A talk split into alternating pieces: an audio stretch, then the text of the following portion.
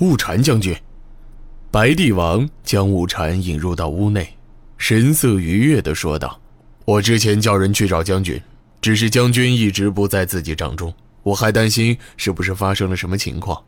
将军这是到哪里去了？”雾禅虽然毫发无损，但他的表情却有些不太对劲儿，他显得有一些紧张，即使是白帝王也很少见到雾禅这样。雾禅将军怎么了？是有什么地方不对吗？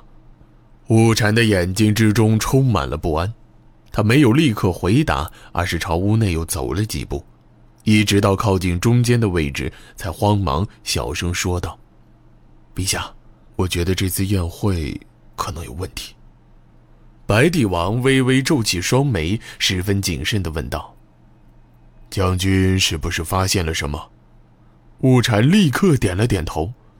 我偷偷到外面去转了一圈，大营里的气氛有点奇怪，很多不该治兵的地方都布了兵，甚至在宴会的大帐外还设置了巨马。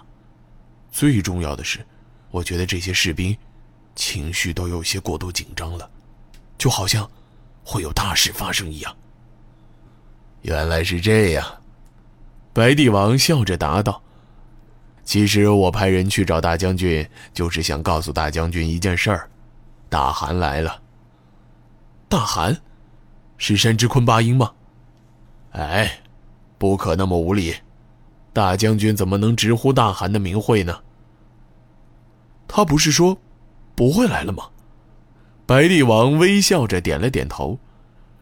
这表示大汗也很重视和我们的联盟。哦，那些布置，我觉得很可能就是为了保护大汗的安全。雾禅低下头，没有说话，却依然眉目紧锁。白帝王则轻轻拍了拍雾禅的肩膀，劝说道：“大将军多虑了，我们只带了十多个人进来，如果回鹘人真要对我们动手，我们还能活着去大帐参加宴会吗？”白帝王的说法合情合理，但雾禅却还是觉得心神不宁。其实这份不安。自从进入回虎营地开始就已经存在，因此雾禅才会在入营之后寻找机会做一番侦查。他一直相信自己的直觉，因为他的直觉很少犯错。不过，回虎大汗来到叶岛确实是在意料之外，至少之前雾禅并没有将这个因素考虑进去。毕竟大汗亲自到来。应该不是特地来为难他们的，不然的话，山之昆吉雅出面就已经绰绰有余了。好了，大将军不要担心了，宴会就要开始了，我们是客人，不能让主人等着，先过去再说吧。说罢，白帝王已经转过身，率先向门前走去。见雾禅还是一脸忧愁站在屋内。白帝王又再次催促道：“今天晚上是大汗宴请我们，大将军还是要调整一下，别让回鹘人觉得我们是在故意提防他们。”说罢，白帝王就先一步推开门走了出去。大帐位于营地正西方向，距离大帐不远就是夜岛营地的西门，从西门出营后就是通向花池的道路。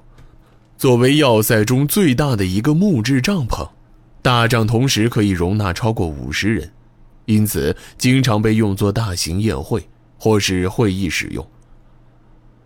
白帝王曾经来过两次夜岛，上一次也是受回虎大汗邀请参观回虎的摔跤比赛，而第一次，是在夺回黑羽山之后商讨关于土地归属、岁贡等一系列的问题。相比之下，第一次到叶岛的情况比这次可要凶险的多了。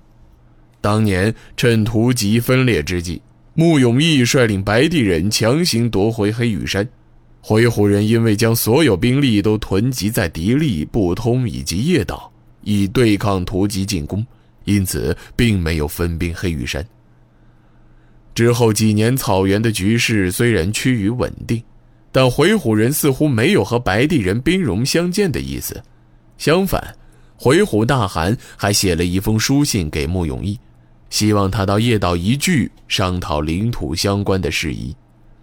信中表示，只要白帝愿意臣服回鹘，并答应交纳岁贡，回鹘就会既往不咎，白帝也可以以藩属国的地位继续存在下去。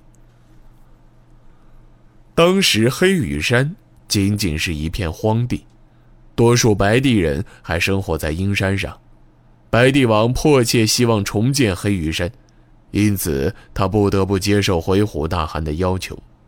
虽然当时很多人劝解说这可能是回鹘人的圈套，但穆永义最终还是决定前往叶岛和回鹘谈判。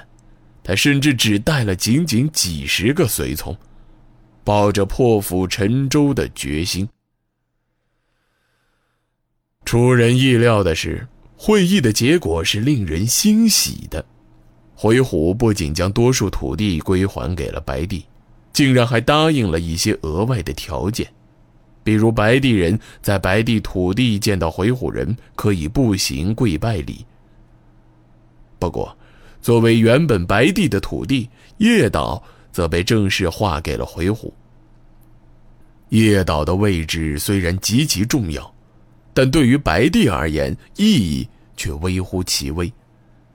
白帝人一旦和回鹘结盟，那图吉就自然成为了敌人。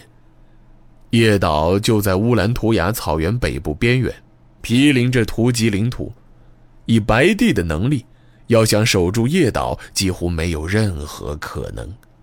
而一旦图吉占领了叶岛，那无论是白帝还是回鹘，都将处于非常被动的局面。